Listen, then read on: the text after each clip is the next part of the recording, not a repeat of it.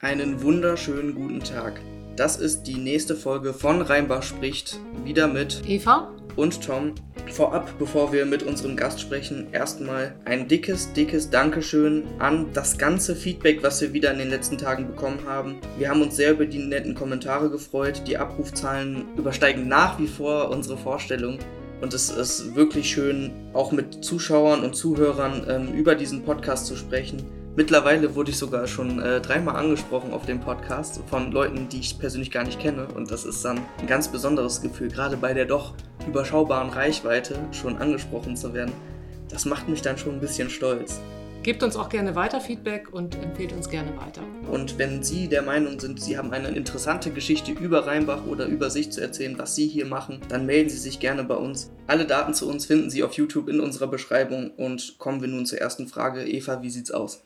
Ja, wir haben ja heute einen besonderen Gast bei uns. Das ist Astrid Bartel. Astrid hat eine Selbsthilfegruppe gegründet für Menschen mit Angst- und Panikstörungen und Depressionen. Dazu erstmal ein großes Wow, Respekt. Eine Selbsthilfegruppe gründen finde ich eine ganz schön tolle Sache. Vielleicht magst du dich unseren Zuhörerinnen und Zuhörern einmal vorstellen.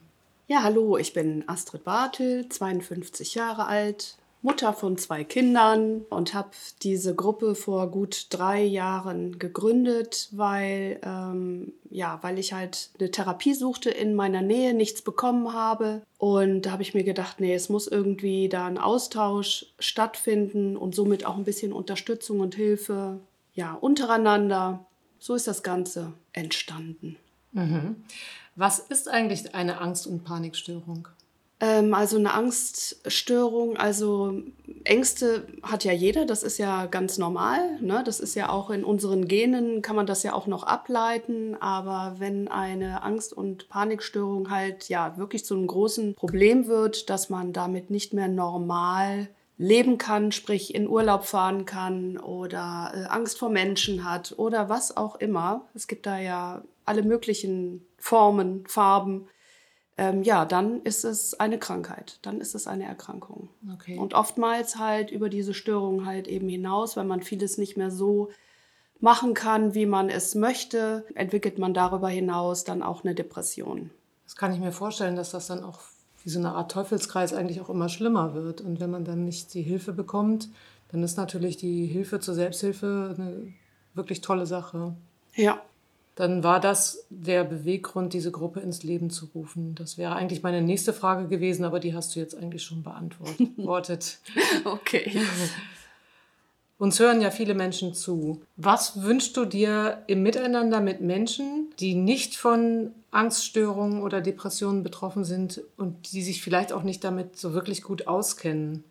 Also Wichtig wäre vor allen Dingen auch im Familienkreis und Freundeskreis erstmal so alles, was so eng ist irgendwie an dem Menschen selbst, dass der Druck nicht so da ist. Mhm. Ja, dass man einfach so sein darf, wie man ist und sich nicht, also nicht das Gefühl bekommen muss, sich zu verbiegen. Und äh, das ist halt eben leider häufig der Fall. Dann so immer der Spruch, äh, stell dich nicht so an und jetzt komm mal runter, so schlimm ist das doch nicht mhm. und äh, jetzt mach doch mal und ähm, ja, dieses mach doch mal und tu doch mal, das ja verstärkt die Problematik einfach enorm. Ja.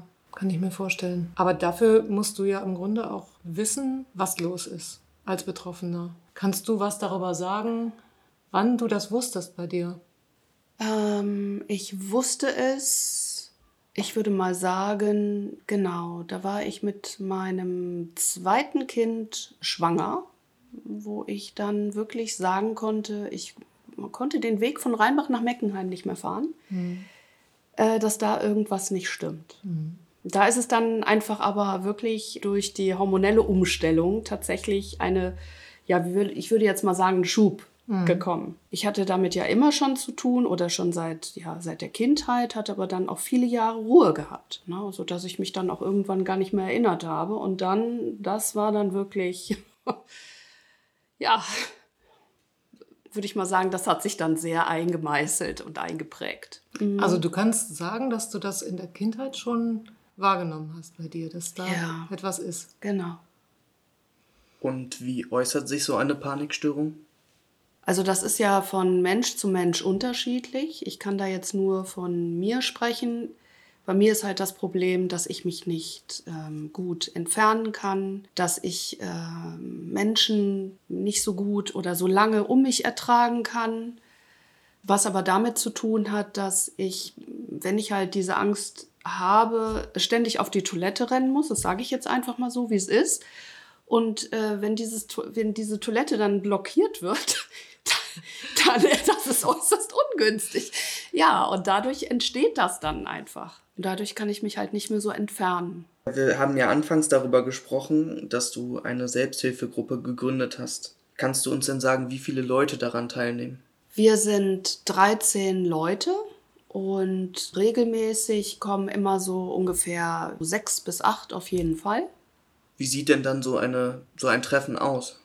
Also wir treffen uns in äh, Rheinbach in der evangelischen Kirchengemeinde, das ist in der Ramershofener Straße, ähm, alle 14 Tage, freitags um 18 Uhr. Wir treffen uns erstmal draußen und nette Begrüßung. Wir freuen uns wirklich aufeinander. Wir kennen uns ja nun alle schon und äh, das ist äh, wirklich einfach eine sehr, sehr angenehme, tolle Gruppe äh, von Menschen, die ich also wirklich eine wie den anderen absolut ins Herz geschlossen habe.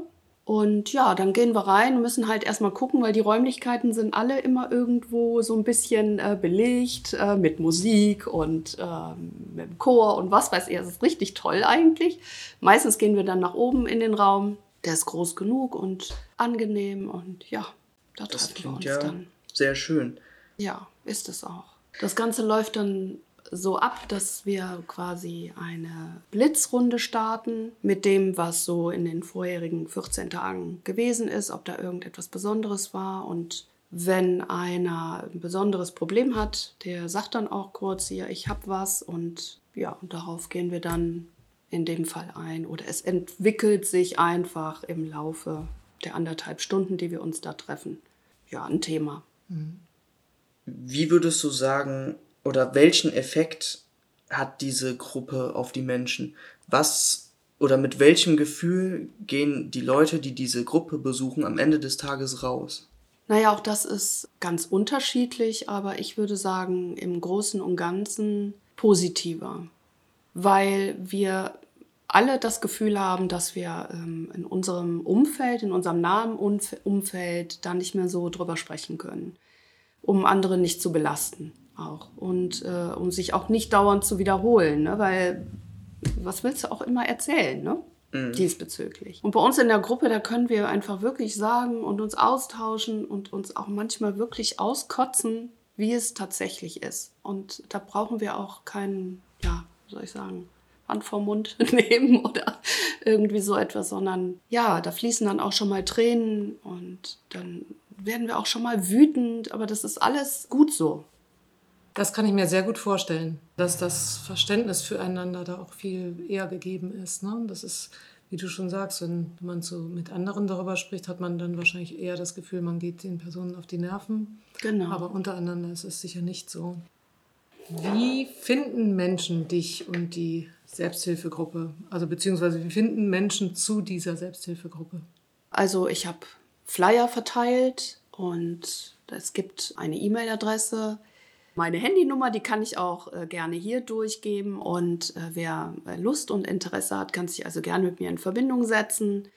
Das ist die 0174 9712 783. Genau, und wem das hier jetzt zu schnell ging, der kann auch mit uns Kontakt aufnehmen. Wir vermitteln dann gerne. Und ich denke, wir werden auch in der Beschreibung nochmal angemessen darauf hinweisen, damit hier nichts äh, abhanden kommt. Was ich aber gerne noch einwenden würde, ist, ähm, was auch ganz wichtig ist, dass die Menschen außerhalb auch wissen oder wer sich halt dafür noch interessieren sollte, alles, was bei uns besprochen wird, das bleibt auch in der Gruppe und wird nicht nach außen getragen. Das ist immer schon mit das Wichtigste. Das kann ich mir auch gut vorstellen. Ja, Tom, hast du noch Fragen? Ja.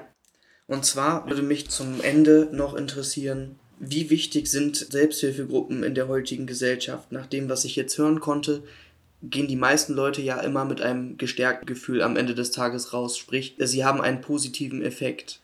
Ist das auch für die Zukunft weiter ein Erfolgsrezept, um solche Probleme anzugehen?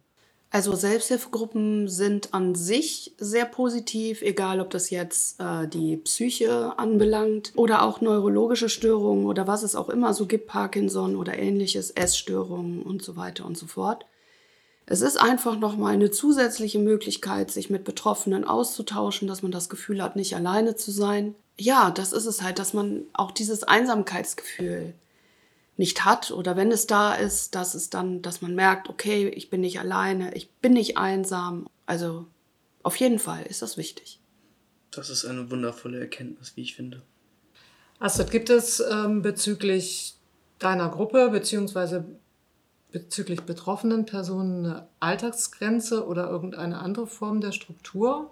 Also eine Altersgrenze gibt es nicht. Wir sind also wirklich, mein gut, klar, Kinder natürlich nicht, aber ähm, auch ähm, junge Menschen, junge Erwachsene bis ja, Open End. Ne? Mhm. Warum soll ein Mensch mit Angststörungen in eine Selbsthilfegruppe gehen und nicht zu einem Arzt?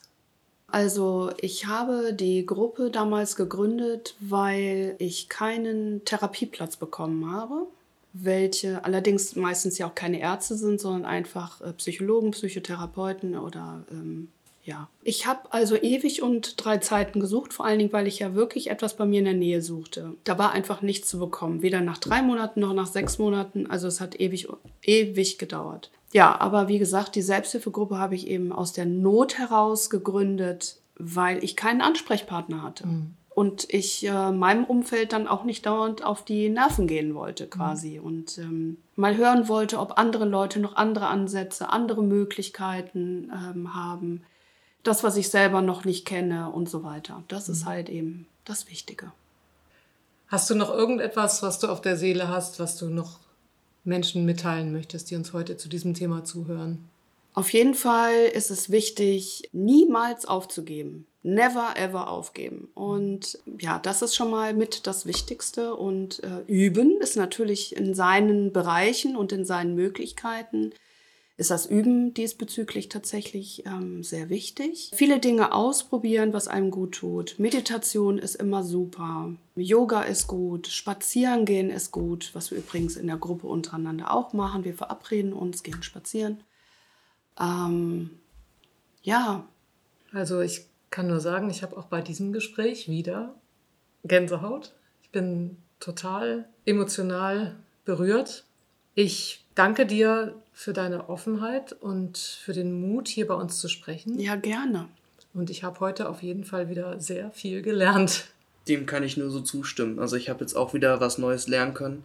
Und ich denke, auch unsere Zuhörer lernen durch dieses Gespräch hier, dass es auch in Rheinbach eine Ansammlung von Leuten gibt, mit denen man sich treffen kann und auch über seine Probleme sprechen kann. Auf jeden Fall. Dass hier niemand alleine sein muss, mhm. wenn er ein Problem hat. Und wenn ich wüsste, ich hätte jetzt ein Problem, wüsste ich, wo, wo ich hingehen kann. Und das würde mich dann auch in so einem Moment enorm beruhigen. Also vielen lieben Dank, dass du uns deine Erfahrungen geschildert hast. Ja, wirklich sehr, sehr gerne. Das war's dann auch schon wieder für diese Woche mit Rheinbach spricht. Wir hoffen, es hat euch gefallen. Wir freuen uns wie immer sehr über Feedback. Wir hören uns nächste Woche wieder. Tschüss, eine schöne Woche. Ja, tschüss auch von mir und bis bald wieder. Und tschüss.